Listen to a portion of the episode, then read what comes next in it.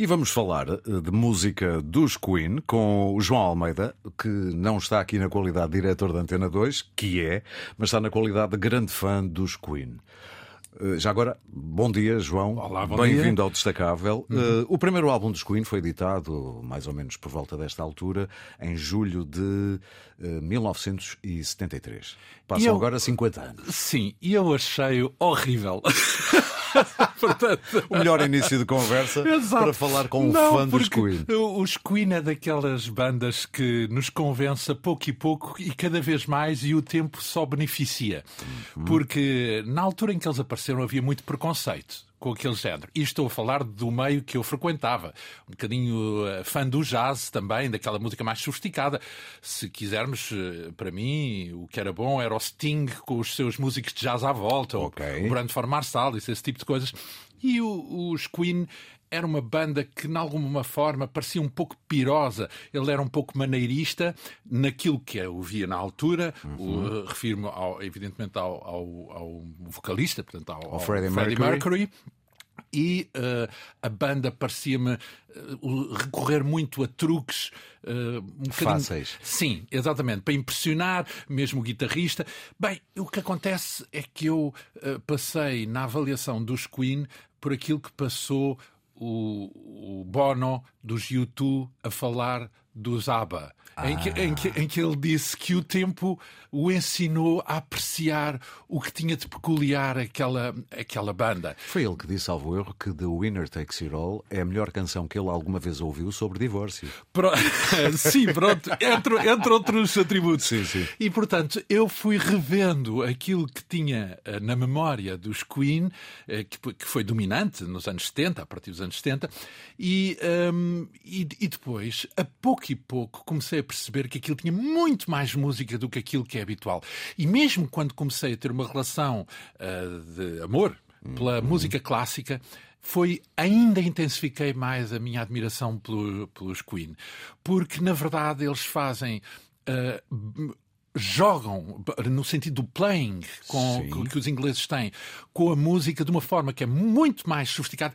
Houve-se sempre coisas novas à medida que vamos ouvindo eh, as músicas e o que é incrível é que conseguem um compromisso que é muito difícil entre um trabalho muito sofisticado, muito mais do que parece à primeira vista, Sim. e uh, o, o, o, alcance universal. Toda a gente consegue entender. Há, há, uma, há uma música na música clássica que tem esses condimentos que toda a gente adora, toda a gente reconhece e ninguém consegue reproduzir, que é Uh, o, o, o Bolero de Ravel. O Bolero de Ravel, toda a gente reconhece à primeira, mas depois, quando vão tentar trotear, como aquilo tem tempos contra tempos, não bate nada certo, nunca se acerta com aquilo. Parece que estão a, ter, a trautear aquilo, Exato. mas é uma Pronto, coisa lá. Então, e um, um, pouco, os Queen acontece um pouco isso, porque toda a gente sabe uh, qual é a, a, a, famosa suite que eles têm. Uh, agora, o Bohemian Rhapsody. a Rapsódia, e, e, que tem qualidades de Rapsódia, que revelam de resto a educação clássica que ele teve, que Exato. o Freddie Mercury teve, e, e, e toda a gente uh, sabe aquilo, mas depois, quando vai tentar reproduzir e pior ainda tocar, sai sempre ao lado. Há imensas covers de, de, de, de Bohemian Rhapsody. E são todas más. E são todas más. É verdade. Porque é muito difícil acertar Sim. aquilo.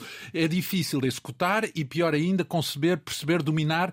Uh, tem acordes que não lembram o careca dentro daquilo que é o padrão da, da música rock. E, portanto, essa sofisticação, esse gosto de buscar uma coisa. E fazer fluir o difícil. Certo, ou seja, torná-lo universal. Exato. Toda a gente entende e, na verdade, toda a gente tem na cabeça, mesmo que se botar cá para fora sai tudo ao lado. E eu diria que é transcultural. É difícil alguém de qualquer cultura não achar aquilo genial. Sim, mas pode, ser, sim. pode ser um imperialismo meu. Eu acho que ele, além disso, uh, sem dúvida que foi buscar condimentos a muitos, a muitos géneros, porque ele é tão depressa roqueiro, como é sinfónico, uhum. como vai buscar a música coral. E, e, e quando digo ele, estou a pensar, de facto, sem dúvida, no Freddie Mercury, porque eu acho que ele também, as pessoas às vezes pensam que ele é o rosto e não tanto o músico e atribuem mais depressa ao guitarrista o papel. Mas não é o caso. Não é. O guitarrista também é um ótimo e também Sim, aprendi sim, sim, a, a, gostar porque o Brian May, estamos sim, a falar o Brian, Brian May. certo, porque uh, o Brian May é um daqueles guitarristas que não apostou como apostavam muitos outros no seu tempo em debitar notas e ser um festival de notas e escalas para cima e para baixo e então isso é que era show off. Não era isso. Portanto, as, uh, ele escolhe as notas bem escolhidas, uh, canta com a guitarra, que é uma coisa que também não é simples e, e não acontece sempre, e, e portanto, e sem dúvida que é uma segunda voz. Os voicings que nós às vezes ouvimos nos Queen uma parte desse voicing é a guitarra que está a fazê-los. Portanto, ele consegue, ele, ele não se cola muitas vezes à melodia principal, faz uma espécie de um canon. E, aquilo, e é extraordinário. Aquilo, do ponto de vista musical, é de uma riqueza incrível que dá para ouvir, reouvir, ouvir muitas vezes e ainda voltar a ouvir. É, é maravilhoso ouvir a paixão, tantos anos depois, ainda presente na, na voz do João Almeida, uh, pela música dos Queen. O primeiro álbum, que é de 73, e é, e é esse que, que nos trouxe aqui à conversa, quando é que o reabilitou? Eu acho que só lá para os anos 90 okay. teve que passar, teve que passar, tiveram que passar quando duas ele, décadas. Quando ele saiu, foi muito comparado a uma espécie de um sucedâneo dos Led Zeppelin, um pouco maneirista, Sim, talvez. Sim, mas muito aquém, porque eh, tínhamos um espetacular uh, vocalista nos, no, com os Led Sim, Zeppelin, claro. o Robert Fripp, creio eu, portanto, o Robert cantor, Plant. Uh, Robert Plant, peço desculpa.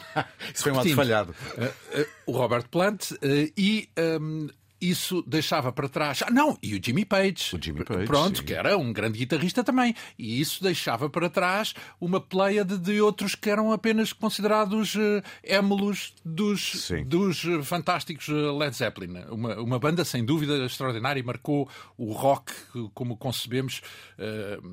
mas depois é engraçado, porque enquanto os Rolling Stones se atualizaram e foram mantendo sempre na crista da onda, criando até novos idiomas dentro do seu idioma, os Led Zeppelin desapareceram da circulação. Quer dizer, pronto, não sei se aquilo era. estão mais, uh, digamos, associados a uma época. Encapsulados nessa época. Certo. Enquanto que os Queen não. Não, não. Os Queen é uma coisa extraordinária, porque os Rolling Stones fizeram sempre a sua evolução, parece que ad eterno, mas sempre compondo música nova e adaptando até um bocadinho ao sentido do tempo. Sim. No caso dos Queen, não foi necessário compor mais nada.